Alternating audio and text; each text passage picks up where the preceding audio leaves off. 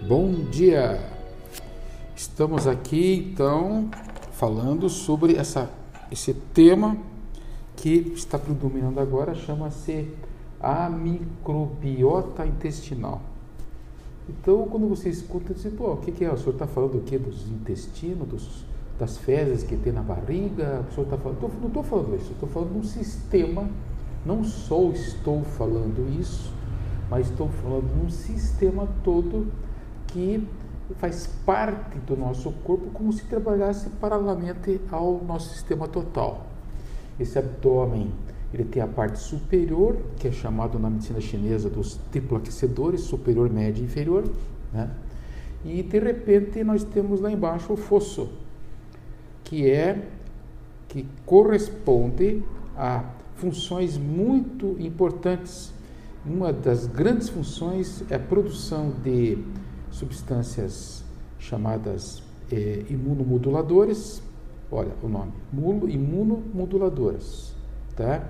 que vão fazer com que nossos tecidos linfóides, que são os tecidos de proteção contra toda, toda agressão bacteriana que vem de fora, fúngica, bacteriana, etc., contra esses, é, esses, todos esses erros que nós cometemos hoje durante o nosso dia a dia, achando que não vai acontecer nada vocês modificando essa microbiota intestinal tão importante, inclusive na relação do cérebro com o intestino, na produção de neurotransmissores. Basicamente com essa que todo mundo está tomando aí, que é a serotonina, 5-HTP, né? que é o triptofano, que são aminoácidos muito importantes que já não tem mais essa questão de produção é, normal dentro da flora é, intestinal, porque já não existe nem, nem oferta. São aminoácidos, são os chamados essenciais, então o organismo tem que receber de fora e de repente não está recebendo essa, vamos dizer assim, essa reserva mínima para se produzir uma situação antidepressiva que não atinja a, a questão comportamental nossa. Então, não querendo desviar o assunto, derivar o assunto, isso seria a nossa parte introdutória sobre esse assunto desse é, terceiro podcast, né, que a gente está enfocando então essas funções do intestino grosso que são tão importantes. Né? É, existem aqui alguns hábitos que a gente tem que levar em conta, certo? Que é um deles é essa questão de uso abusivo de laxantes. Isso é um problema sério para a nossa microbiota intestinal viu? O fato de comer muitos alimentos crus, alimentos crus, e alimentação contaminada, tóxica, que eu já referi, tá?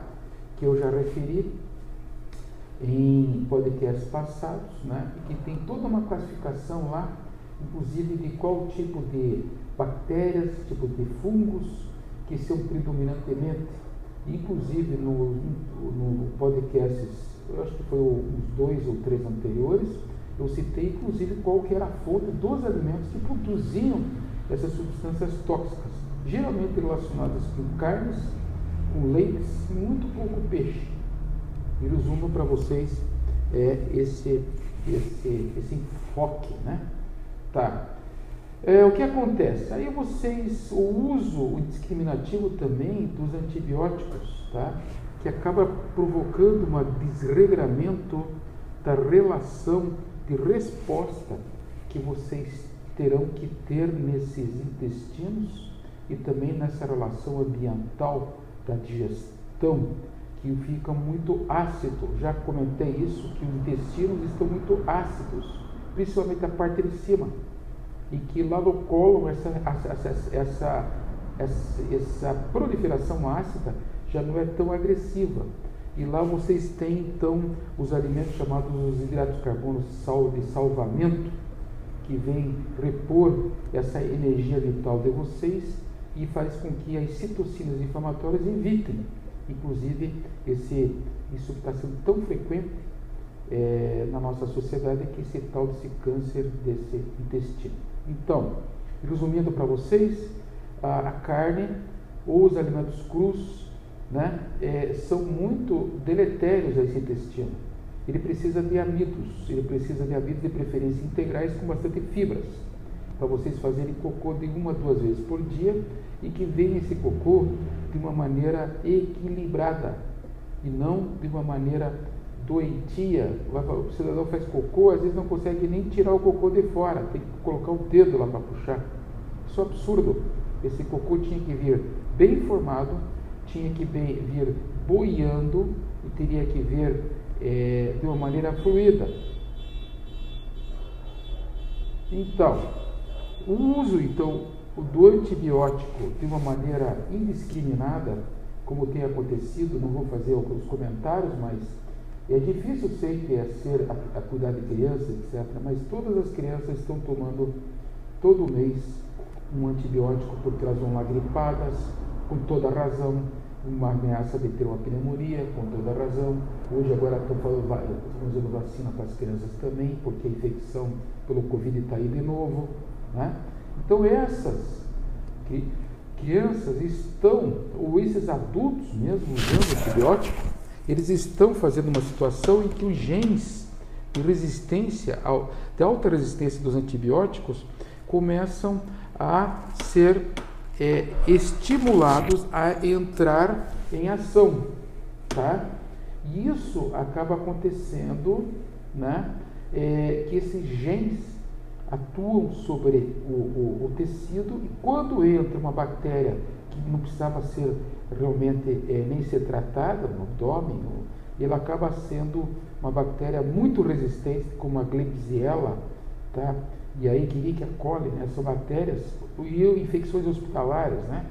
em que os antibióticos eles entram e não atuam mais, porque houve uma proliferação de genes de alta resistência aos antibióticos. Então, é, doenças mais simples que poderiam ser resolvidas com uma antibiótico terapia simples passam a ser complicadas. Por quê? Porque não há antibiótico que dê conta tá, desse tipo de predomínio dessas bactérias. Então, é, as bactérias as patológicas acabam crescendo, vencem a guerra contra as bactérias menos patológicas, bactérias mais sensíveis, que acabam morrendo.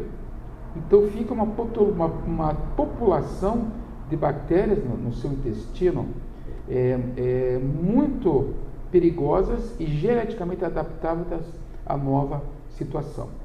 Aí, se vocês quiserem fazer correlações com algumas doenças da microbiota intestinal, vocês têm a enterocolite necrosante, doença inflamatória, tá?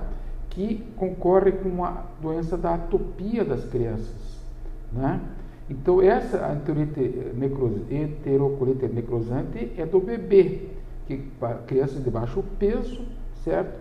Que fazem com que se sobe, se, se, se, se torne muito perigoso de serem contaminados por essas bactérias e de repente serem vítima dessas bactérias. Então, o que, que vocês têm que fazer aqui? Aumentar a motilidade intestinal através do uso de fibras, pectinas, etc. E fazer também o uso de bifidobactérias ou de lactobacilos para poder aumentar a população, para poder equilibrar esse pH desse intestino e fazer uma modulação imunológica nessas, nesses abdômenes, vamos dizer assim, e evitando essa necrose intestinal, que é fatal. Essa aqui é, não é brincadeira, viu? Acabam as crianças indo para UTI, tá? E uma criança com muita população de clostridium e baixa dos bífido, é, bifidobactérias é, ou lactobacilos, na atopia do, do recém-nascido, podem levar essa criança a uma tríade, que é muito comum: dermatite, rinite e asma. Então, ou leva a um distúrbio fatal intestinal, ou de repente as crianças que são vítimas dessa alteração da microbiota intestinal acabam produzindo uma atopia, que todo mundo conhece e já viu. Aquelas crianças que ficam com aquela pele horrível no antebraço, começam, ou as crianças que fazem uma rinite de, de, de repetição, que é uma coisa que aborrece muito os pais. Né? Expira, expira, expira. Ou vai já para um quadro mais severo, como uma asma brônquica. Né? Então, fechando esse podcast e concluindo, né, não levando tão a sério isso aqui, porque parece uma sessão de terror, né? cuidem do intestino, não fiquem usando antibiótico com tanta frequência, porque vocês vão, vão estar desenvolvendo bactérias que vão ser muito mais resistentes. Criança com desnutrição tem que ser feita de qualquer maneira essa reposição nutricional, porque ela vai acabar sendo vítima de uma enterocolite, provavelmente por desnutrição. Não usem laxante ou procurem evitar ao máximo de laxantes e a dieta tem que ser com muita fibra, principalmente baseado nessas fibras que fazem motilidade intestinal. Muito obrigado e até o próximo podcast.